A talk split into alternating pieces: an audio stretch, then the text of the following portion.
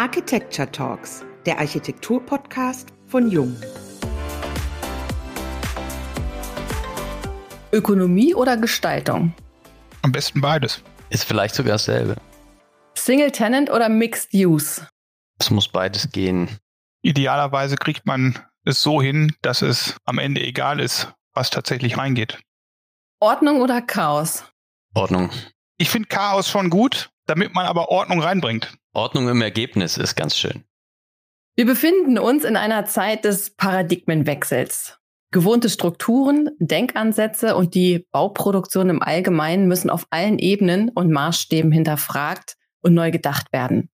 Angefangen bei der Frage, wie wir unsere Städte lebendig halten können, ob wir heutzutage überhaupt noch Bürogebäude benötigen, welchen Wert wir dem Bestand zugestehen, bis zur Sinnfälligkeit grüner Fassaden und Greenwashing.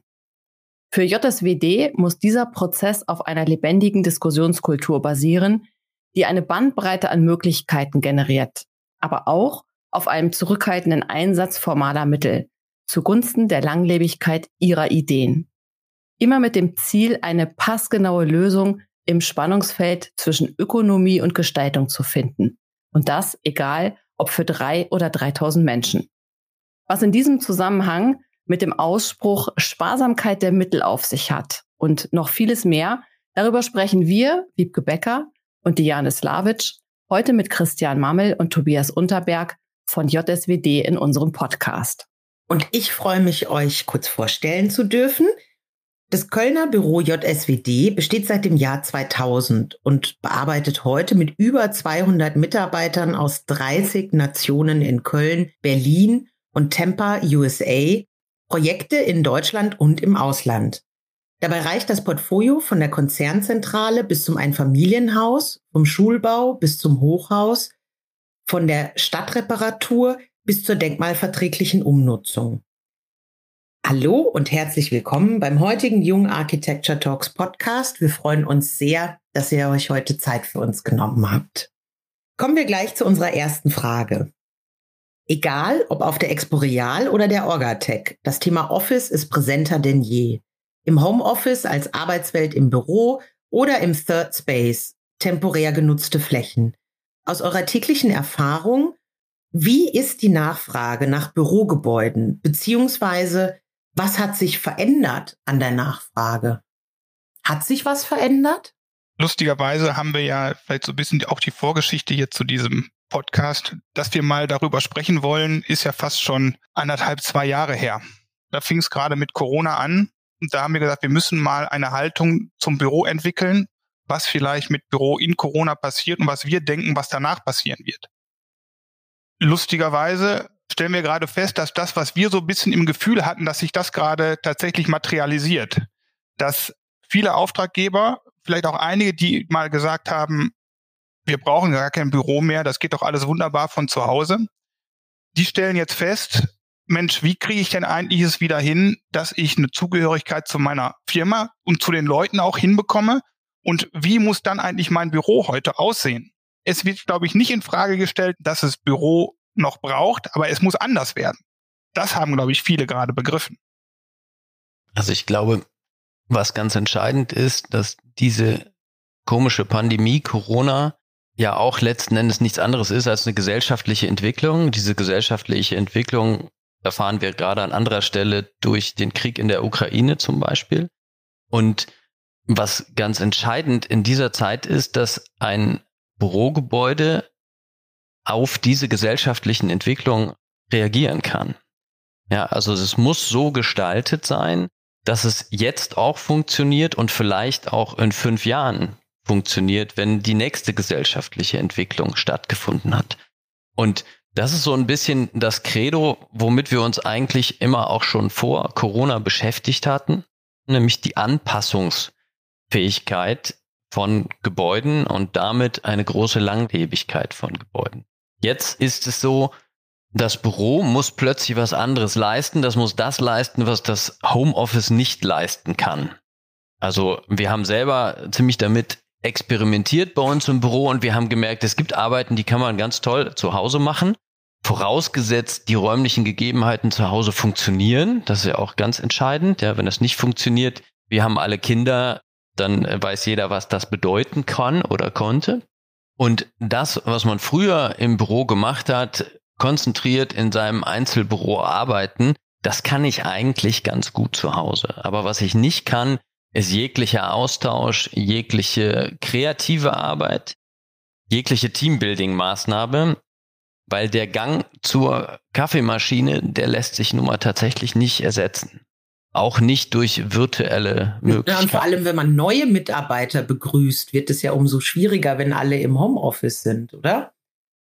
Das ist eine Katastrophe, ja. Also Mitarbeiter im Homeoffice ins Team einführen, also ich kann ganz klar sagen, bei uns hat das nicht gut funktioniert. Da kann man dann auch sagen, gerade so dieser Begriff der Corporate Identity. Wie will man die denn eigentlich erzeugen, wenn man auf einmal nur noch alle zu Hause im Homeoffice sitzen hat? Und wir hatten auch, das war auch ganz spannend zu sehen, eigentlich zwei Parallelprojekte. Wir haben ein großes Wohnungsbauprojekt in Köln gemacht, wo man auch festgestellt hat, aufgrund der Marktpreise werden eigentlich die Wohnungen immer kleiner und Rückzugsorte brechen eigentlich weg und auf einmal sitzen alle in der Küche im Homeoffice. Und dann funktioniert das nicht mehr. Und gleichzeitig gab es Überlegungen von Firmen, ich brauche ja jetzt eigentlich keinen Bürostandort mehr. Das ist eigentlich völlig gegenläufig gewesen. So, und jetzt geht es tatsächlich darum, das Büro so attraktiv wieder zu machen, dass eben genau das, was der Christian gerade sagt, diesen Austausch, den kreativen Austausch, den wieder zu befeuern. Und darauf müssen wir Antworten haben. Die Konzerne haben, glaube ich, teilweise gedacht, alles klar, jetzt arbeiten alle zu Hause, jetzt brauchen wir weniger Fläche im Büro. Und genau das funktioniert überhaupt nicht. Also das, was wir auch aus Firmen, die wir beraten, so mitbekommen, es pendelt sich ein, es gibt Bürotage und es gibt Homeoffice-Tage, teilweise ganz flexibel. Es ist aber der eine oder andere dann doch immer ganz gerne im Büro, aber montags und freitags schon mal grundsätzlich nicht.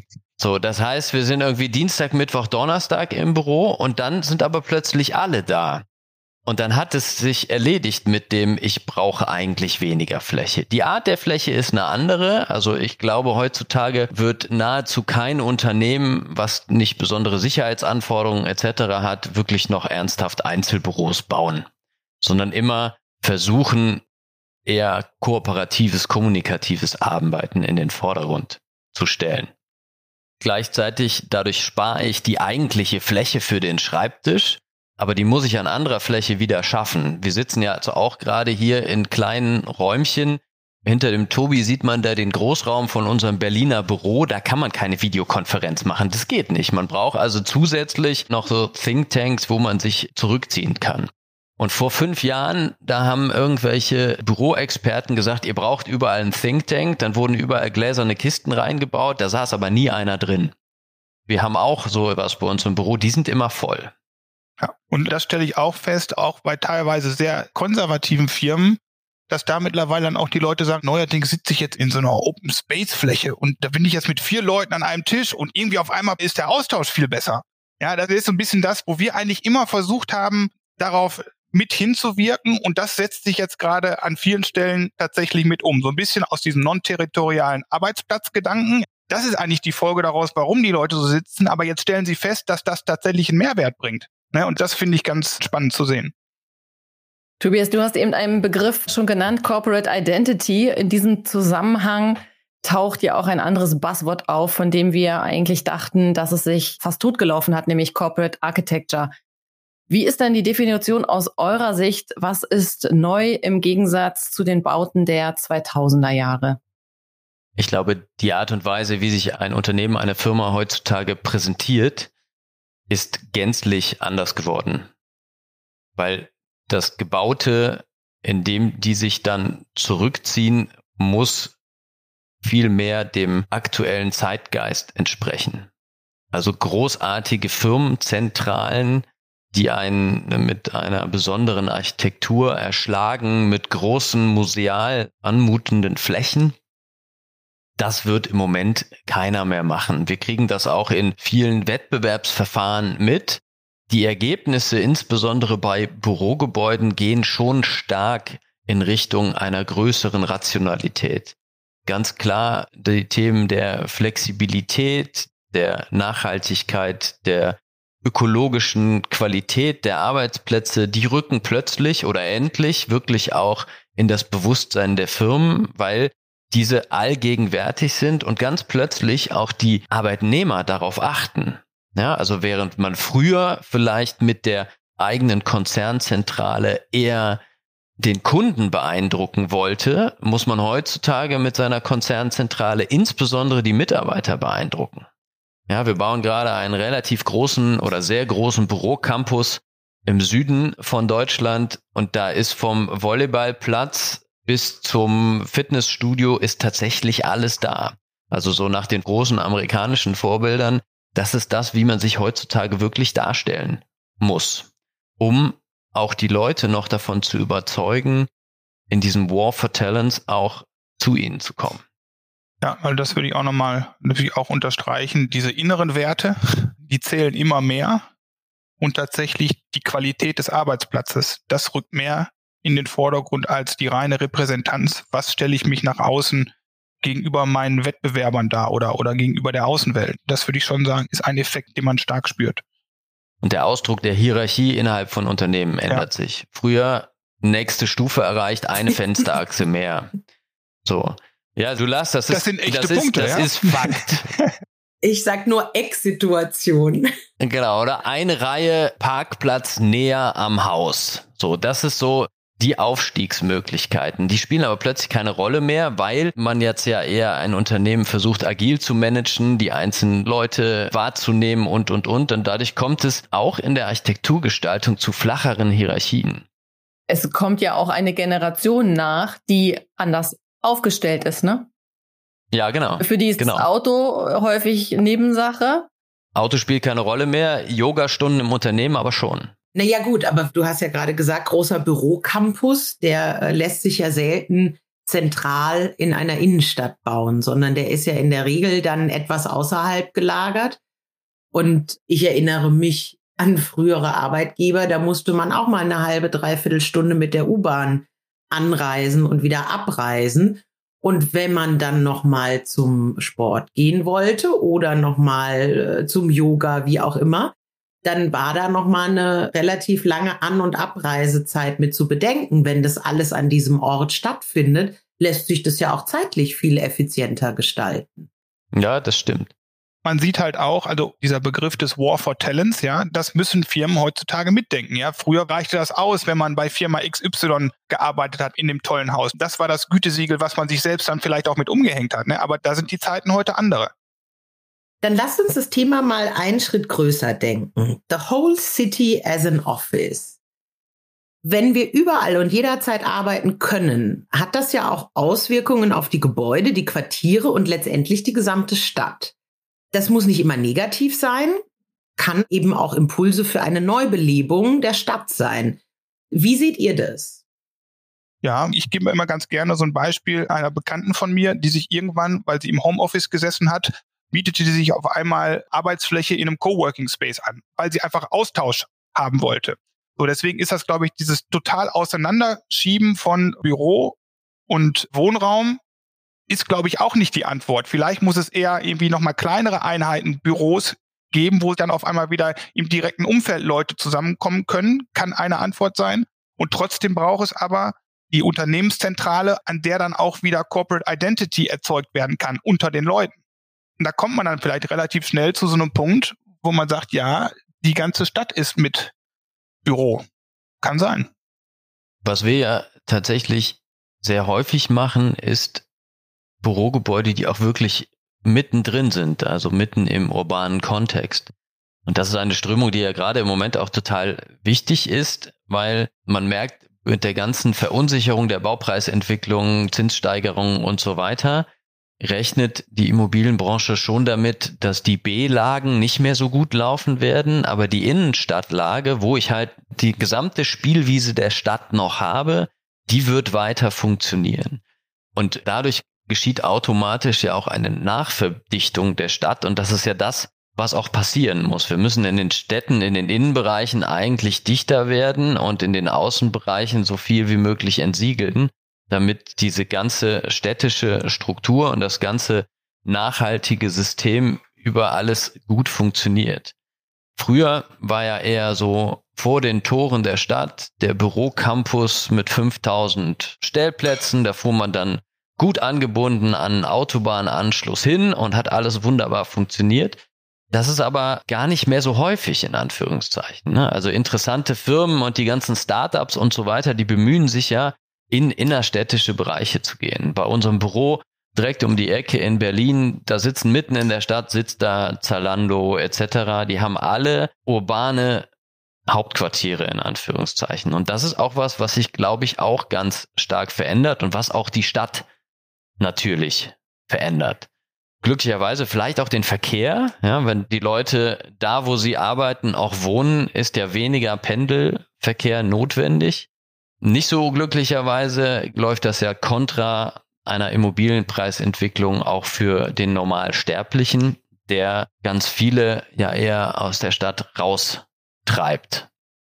Wir hatten diese Nachhaltigkeitsdiskussion bei dem Projekt in Wien am Hauptbahnhof ganz groß, weil es da auch darum ging, verträgt Wien eigentlich noch weitere Hochhäuser? Ja, das war mitunter auch ein heikles Thema. Die haben dann aber gesagt, an einem Verkehrsknotenpunkt, also direkt am Hauptbahnhof, wo alle öffentlichen Nahverkehre eigentlich zusammenkommen, schafft man auf einmal eine Verdichtung von Arbeitsplatz, wo auch alles an flexibler Bürogestaltung möglich ist.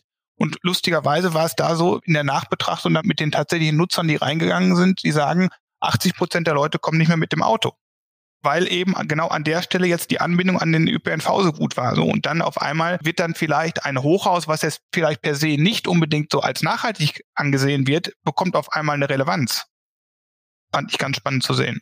Was aber das Projekt in Wien ja auch macht, da ist im Grunde genommen im Sockel sind da öffentliche Bereiche, da gibt's Geschäfte, da gibt's Cafés und so weiter.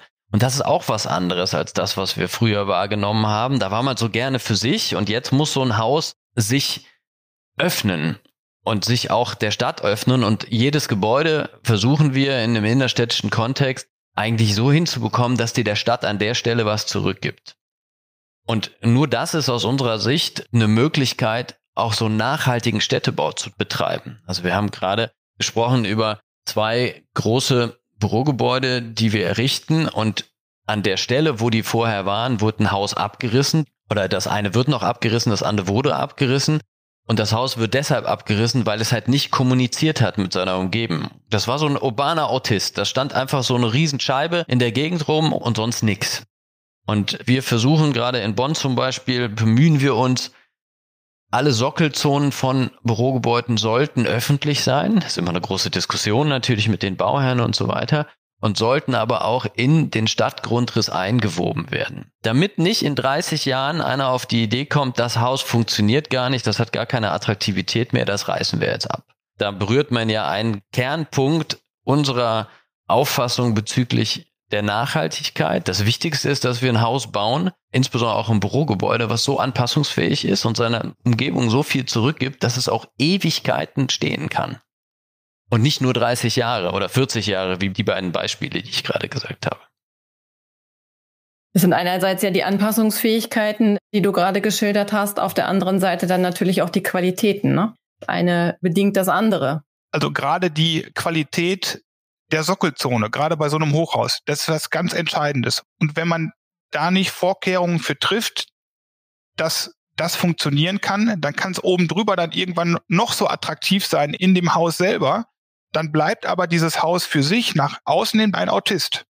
Das ist sehr im Fokus in dem, was wir, was wir so machen. Und dafür muss man auch kämpfen, ne? weil gerade so, so Sicherheitsanforderungen, die sind dann teilweise dazu konträr.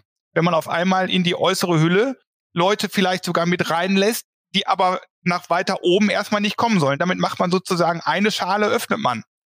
Trotzdem ist das aber, glaube ich, wichtig, um auch so eine Akzeptanz von solchen Häusern in der allgemeinen Bevölkerung dann eben auch herzustellen. Und das ist manchmal nicht ganz einfach. Es gibt leider in Deutschland ganz schön viele Häuser, die nur aus Rückseiten bestehen. Also gerade in innerstädtischen Bereichen. Mir fällt so das eine oder andere Rathaus in Städten in Köln, um Köln rum, die bestehen nur aus Rückseiten. Und einer komisch gestalteten Restfläche. ja, das stimmt. Und die funktionieren einfach nicht so richtig. Ja, ja. Das ist gerade für so ein Rathaus, was ja dann doch äh, einen öffentlichen Bereich in der Regel ja mit dabei hat. Ne? Das stimmt schon, ja. Lasst uns noch mal einen anderen Blickwinkel werfen. Thema Immobilienbranche hatten wir und in dem Jargon gibt es dort das Wort mit der auch Hochkonjunktur, nämlich die EU-Taxonomie. Einige Stimmen sprechen da von der Flucht in die Qualität. Erfüllt sich diese Prognose in eurer Realität? Ich stelle das im Moment fest, dass dieses Thema sich gerade Bahn schafft, sagen wir es mal so. Ich hatte jetzt in den letzten Monaten zwei, drei Besuche auf so Immobiliengesprächen, wo man auf viele Investoren trifft, wo erstmal eine relativ große Verunsicherung da ist. So nehme ich das zumindest wahr. Wie sollen wir jetzt eigentlich mit diesem Thema Nachhaltigkeit umgehen? Es ist aber klar, dass man sich jetzt mittlerweile damit beschäftigen muss. Aufgrund der Taxonomieverordnung und den Richtlinien seitens der EU. Das heißt, die müssen sich jetzt damit beschäftigen. Weil, wenn man es nicht macht, werden die Kreditbewertungen schlechter und die Finanzierung werden schwieriger. So, insofern ist das erstmal ein positives Signal, würde ich sagen, weil dadurch ist die Diskussion jetzt erstmal auch offen und man spricht darüber. Und das ist nicht nur etwas, was man dem Haus später umhängt, sondern das kann jetzt von Anfang an gedacht werden. Das nehme ich erstmal als positiv wahr. Ich glaube, es gab viele lange Jahre, wo das ganze Thema grünes Bauen, nachhaltiges Bauen wurde so als Aufgabe der Architekten und der Planer gesehen. Und die haben wir immer auch gerne angenommen. Das Problem ist aber, dass ja auch immer noch einer dazugehört, der das Haus dann auch in Auftrag gibt. Und bei denen kommt plötzlich dieses Thema mit ganz, ganz großer Wucht an. Und das finden wir total spannend. Das führt aber auch tatsächlich zu so einer gewissen Verunsicherung. So, jetzt sagen alle, wir müssen was nachhaltig machen. Was ist denn überhaupt nachhaltig? Oder wie geht denn nachhaltig? Ist jetzt nachhaltig nur, weil ich irgendwie so ein bisschen Grünzeug an der Fassade hochranken lasse? Ist das Haus dann schon nachhaltig? Ihr wart bestimmt auch auf der Expo Real in München. Ich fand es schön zu sehen. Jedes Haus, jede Perspektive eines neuen Hauses war von außen begrünt. Das ist überhaupt keine Kritik daran. Das ist aber meines Erachtens so ein bisschen Ausdruck dessen, wie kommen wir denn dahin? Weil das ist was, was man sieht. Aber das ist ja nicht das Ende der Fahnenstange. Es geht ja deutlich weiter. Und das ist jetzt irgendwie unsere Aufgabe als Architekten, das zu vermitteln. Aber glücklicherweise ist die Zahl der Ohren, die dafür offen sind, immer größer. Ja, das nehme ich auch genauso wahr oder wir auch in unseren Gesprächen, die wir haben. Wir sprechen ja jetzt mit unterschiedlichsten Protagonisten der Branche. Und auch für uns als Industrie, als Hersteller sind das Themen, die natürlich auf dem Tisch liegen. Und ihr habt angesprochen, die Expo Real, Heinze Klimafestival war jetzt vor wenigen Wochen. Und die Erkenntnis ist, glaube ich, für alle Beteiligten, das gelingt uns eben auch nur gemeinsam. Ne? Also die Themen, die wir da haben, die Fragestellung, was ist dann tatsächlich nachhaltig? Wie können die Dinge realisiert werden? Wer kann in welcher Ausprägung schon heute seinen Teil dazu auch beitragen? Das kriegen wir nur zusammen hin. Und da werden wir wahrscheinlich den einen oder anderen Lerneffekt haben, wo wir dann immer besser werden, um dann gemeinsam aber auch noch bessere Lösungen und Produkte auch hinzubekommen. Ne? Und ganz klar, da ist natürlich die Immobilienbranche auch gefragt und einer der Partner, die da mit am Tisch sitzen. Was ja auch interessant ist, dass das gerade auch eine internationale oder auf EU-Ebene Entwicklung ist. Bisher könnte man sagen, war Deutschland ja unter den europäischen Staaten in allen Dingen, die zur Nachhaltigkeit gehören, eigentlich Vorreiter. Ja, nirgendwo wurde in Details, baukonstruktiv etc. besser gebaut. Nirgendwo gibt's weniger Wärmebrücken als in Deutschland. Ja? Und die Deutschen haben aber nie so richtig verstanden, das auch zu nutzen, diese große Bauqualität. Das haben die irgendwie versäumt. Und ganz plötzlich nimmt man in Deutschland wahr, dass ganz viele Länder jetzt auf diesen Zug aufspringen, und zwar mit Vollgas und eigentlich gerade an Deutschland so ein bisschen vorbeiziehen was wir schon auch feststellen, jetzt rein technische Antworten auf diese Fragestellung zu finden, ist relativ leicht. Die Kollegen der TGA kommen dann ganz schnell mit vielen technischen Innovationen. An jedes Haus kommt dann jetzt noch Photovoltaik dran, an jede Stelle, wo es nur irgendwie geht. Aber das ist immer ja auch nur ein Teil dieser Nachhaltigkeitsdebatte. Ne? Und das stellen wir so ein bisschen fest, dass die Themen, die wir als Architekten mitbestimmen können. Das ist diese flexible Grundrissgestaltung, dieses, wie reagiert das Haus nach außen. Das ist manchmal tatsächlich schwierig zu kommunizieren. Und das ist dann nicht so einfach und plakativ, wie eine begrünte Fassade. Das ist eine Schwierigkeit. Und ich glaube, der müssen wir uns stellen und das in den Fokus bei den Projekten stellen. Das bedarf dann immer ein bisschen mehr Erklärung, aber das müssen wir halt machen.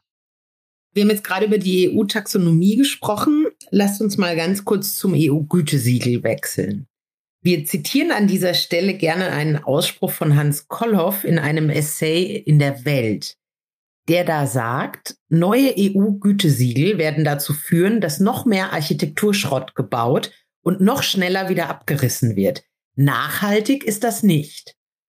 Provokation? Oder sagt ihr, da ist was Wahres dran? Es ist er ja für Provokation nicht unbekannt. ich würde jetzt schon auch die Frage stellen, braucht es jetzt wirklich noch das nächste Siegel, was man dann an ein Haus heftet und sagt so, und das ist jetzt aber nun wirklich nachhaltig. Vielleicht ist eher auch ein Schritt, dass man eher sagt, was darf denn ein Haus zukünftig eigentlich noch? Keine Ahnung, so und so viel CO2 darf es noch bis zu seinem Ende produziert haben. Wäre zum Beispiel ein. Und dann wird aber der Weg freigelassen, wie das denn zu erzielen ist.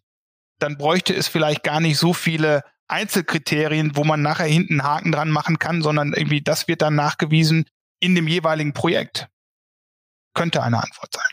Ich meine, was diese Gütesiegel ja versuchen, ist Qualitäten messbar zu machen.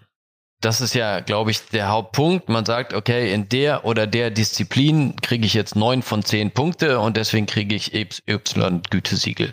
Und das macht es natürlich erstmal auch einfacher, etwas zu bewerten. Das Problem ist, es gibt so ein paar grundsätzliche Themen, wie zum Beispiel, wie steht das da im Städtebau?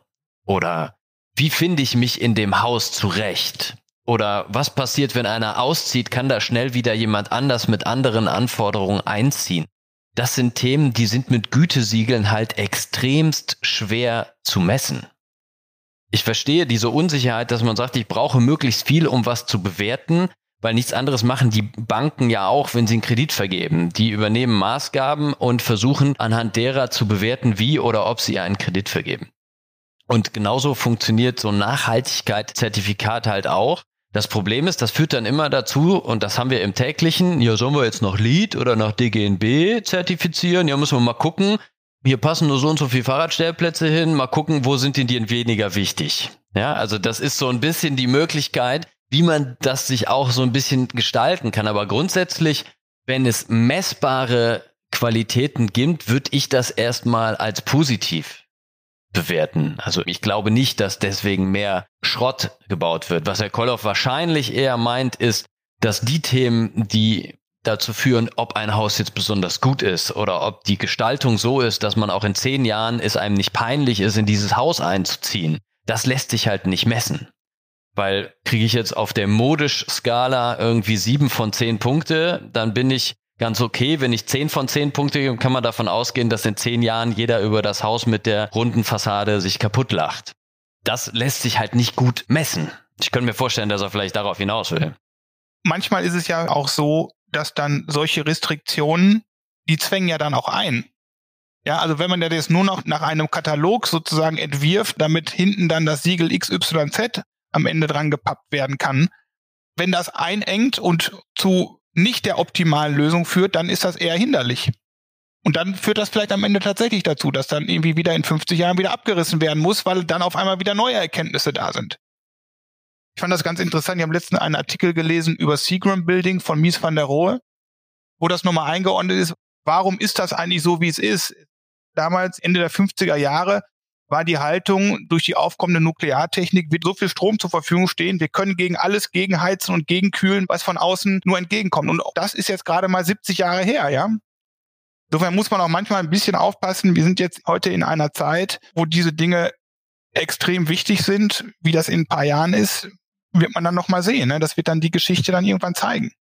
Wobei, wenn man ins Ausland reist, merkt man ja, dass wir teilweise Diskussionen führen hinsichtlich Architektur, die dort aktuell gar keine Relevanz haben.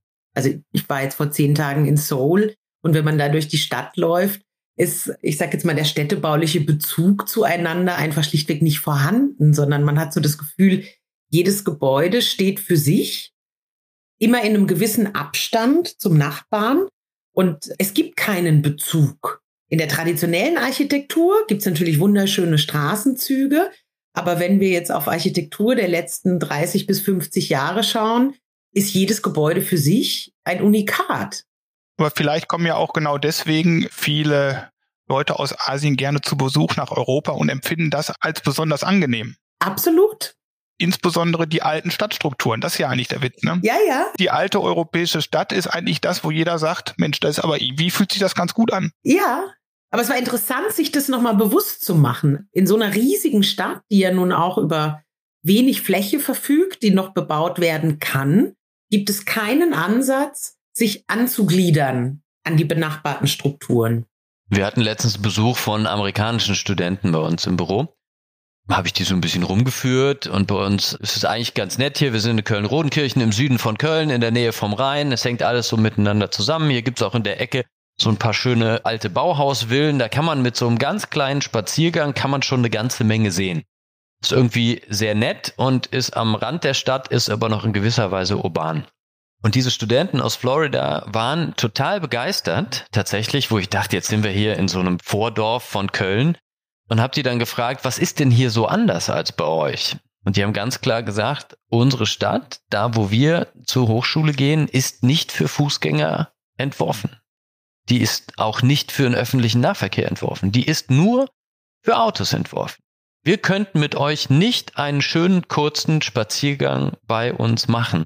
Und das ist ja ganz interessant. Das ist eben gar nicht Asien, so das sind die Vereinigten Staaten und da sind die Strukturen auch schon ganz anders.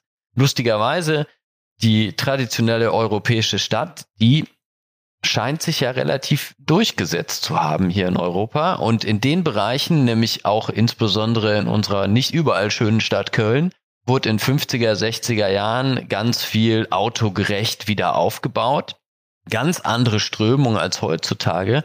Und das sind die Häuser und die Ecken, die jetzt gerade wieder abgerissen werden, weil die eben diese Stadtstruktur völlig über den Haufen werfen. Ne? Riesen Verkehrsschneisen, eingeschossige Pavillons, zurückgesetzt irgendwelche Hochhausscheiben, die für sich gesehen architektonisch toll sind, aber für die gesamtstädtebauliche Idee alles andere als langlebig. Und das ist, glaube ich, so ein bisschen das, wie viele asiatische Städte auch funktionieren. Wobei man ja, glaube ich, unter anderem in Peking in diesen ganz alten in Stadtteilen, die mhm. einen werden abgerissen und werden über Hochhäuser ersetzt und die anderen versucht man gerade wieder herzurichten. Und das sind aber allerdings dann nachher immer die edelsten Wohnviertel in einer Stadt. Ne? Das ist dann wiederum ein anderes Problem. Aber die funktionieren halt noch immer, obwohl die hunderte Jahre alt sind. Ich meine, in so einer neoklassizistischen Blockrandbebauung hier in Köln, wo es nicht so viele von gibt, das sind noch immer die beliebtesten Wohnungen im innerstädtischen Bereich. Die sind jetzt 100, 120 Jahre alt. Die haben eine Grundrissstruktur, die offensichtlich so flexibel ist, dass sie die Nutzbarkeit über zwei Kriege hinweg, über diverse Energiekrisen etc. überleben konnten. Und wenn man dann jetzt weiß, dass genau beim Bau schon 50 Prozent des CO2-Austausches sozusagen das Haus schon mitgebracht hat, ist natürlich, je länger das Ding dann jetzt steht, umso besser wird es auf einmal. Absolut. Und wie kriegt man das jetzt in die Köpfe? Ne, das ist tausendmal besser, als jetzt despektierlich gesprochen, ein paar grüne Blumenkübel draußen dran zu hängen. Wir sind am Ende schon fast angekommen. Ich darf euch aber noch eine letzte Frage stellen. Wir haben zum Abschluss immer eine etwas persönlichere Frage. Und da haben wir jetzt das Thema Deutschland 2035 klimaneutral. Woran würdet ihr dann zum jetzigen Zeitpunkt konkret arbeiten? Oder ihr arbeitet da wahrscheinlich konkret dran, oder? Ja, da gibt es, also insbesondere im Bereich der TGA gibt es schon auch viele schlaue Köpfe, die sich darum mit Gedanken machen. Ich stelle gerade fest, in der täglichen Arbeit im Bereich des Bauens mit Rezyklaten da ist noch ein ganz, ganz großes Feld. Und da gibt es ganz viele auch Restriktionen hinsichtlich, wie kann ich eigentlich Abbruchmaterial weiter nutzen oder anders nutzen, als wir es bisher machen. Nur mal ein Beispiel. 80 Prozent des Abbruchmaterials so aus dem Raum NRW landet in den Niederlanden im Straßenbau. Ja, das heißt, von dieser ganzen Kaskade, es wird abgebrochen, lande ich eigentlich immer schon sofort auf der untersten Ebene. Und da möchte ich persönlich dran. dass wir sagen, okay, wenn ein Haus abgerissen wird, wenn das tatsächlich eintritt, wir stellen fest, ein Haus, was von mir aus erst 50 Jahre steht, es ist einfach nicht mehr nutzbar. Aus den verschiedensten Gründen. Aus der inneren Organisation oder wie das Ding zur Stadt steht. Wir stellen fest, wir kriegen es nicht mehr nachgenutzt. Wir müssen es abreißen. Aber wie kriegen wir es jetzt hin, dass wir das auf der gleichen Ebene nochmal wieder nutzen? Ich glaube, da steckt noch viel Arbeit drin, wie wir das gesamtgesellschaftlich tatsächlich hinbekommen. Und da setze ich sehr viel Energie rein. Würde sortenreines Bauen helfen? Ja, aber das ist jetzt auch schon wieder in die Zukunft gedacht. Ne? Also wie verhindere ich das mit dem Haus, das wir jetzt heute machen? Dass das dann auch wieder hoffentlich erst in 200 Jahren passiert. Dass ich dann aber tatsächlich die Sachen so wieder auseinandernehmen kann, dass eben nicht 20 Materialien zusammengepappt sind. Also das ist jetzt wieder in die Zukunft gedacht aber eben auch, wie gehen wir mit den Sachen um, die jetzt abgerissen werden müssen? Wie kriege ich die optimal wieder integriert in das Neue? Das habe ich für mich irgendwie erkannt, das ist ein Feld, da liegt noch viel Arbeit vor uns. Ich glaube, was wichtig ist, dass wir viele Themen des Bauens ganzheitlicher sehen. Im Moment gibt es in Deutschland einen Wust von Gesetzen, technischen Baubestimmungen und so weiter und die sind ganz oft immer nur auf dieses eine Thema gemünzt. Und deswegen muss in einem Wohnungsbau, wo ich vielleicht eine 16 Zentimeter dicke Betondecke bräuchte, damit sie hält, plötzlich die Decke 26 Zentimeter dick sein, damit der, der unter mir wohnt, nicht mehr hört, wenn ich da langlaufe. So, also da gibt es quasi eine Schallschutzbestimmung, die sorgt dafür, dass ich viel mehr CO2 verbrauche, als ich eigentlich brauchen würde, damit das Haus hält.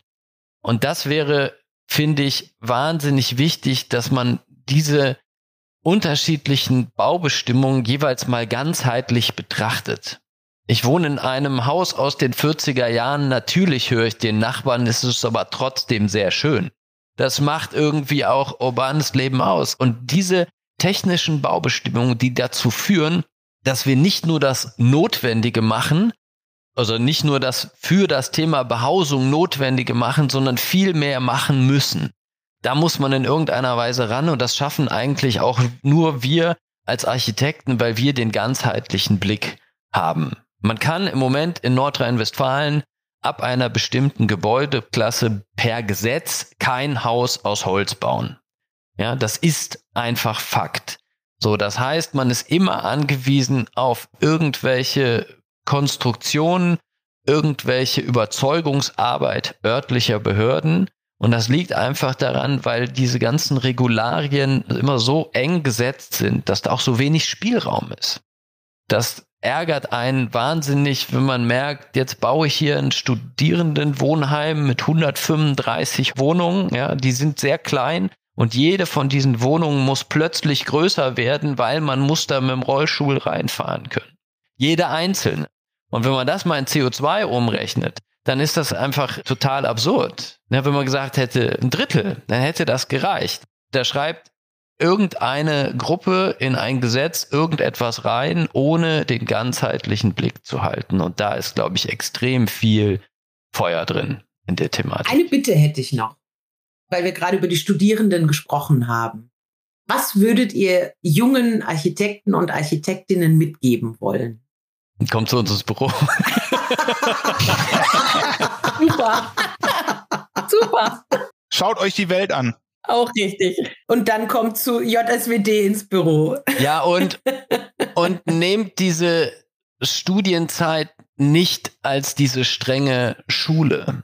Dieses Umstellen auf Bachelor, Master hat dazu geführt, dass die Leute, die zu uns kommen, eigentlich viel zu wenig gesehen haben von der Welt und der Architektur. Das ist für die einfach wie eine Fortführung der Schule. Und das ist Quatsch. Es ist total egal, ob man fünf oder sieben Jahre studiert. Hauptsache, man ist danach gut ausgebildet und gut vorbereitet. So, und zum Lernen gehört eben, sich tatsächlich die Umwelt und insbesondere die gebaute Umwelt anzugucken und ein Gefühl selbst dafür zu entwickeln, was empfinde ich als gut. Einen eigenen Kompass mitzuentwickeln aus gebauten Beispielen, stelle ich immer wieder fest, das ist einfach das, das ist mit das Wichtigste. Dann bleibt uns eigentlich nur noch, uns ganz herzlich bei euch zu bedanken für die Einblicke, die ihr uns gegeben habt in euer Büro und natürlich auch an eure Herangehensweise, wie ihr mit den jeweiligen Projekten umgeht. Für uns war es eine große Freude, mit euch zu sprechen. Wir sagen herzlichen Dank. Die Freude ist ganz unsererseits, ja. Das ist sehr schön. Dankeschön dafür, ja. Sehr gerne. Unseren Zuhörern und Zuhörerinnen wünschen wir ganz viel Spaß und freuen uns auf die nächste Folge der Jung Architecture Talks, dem Architektur-Podcast von Jung.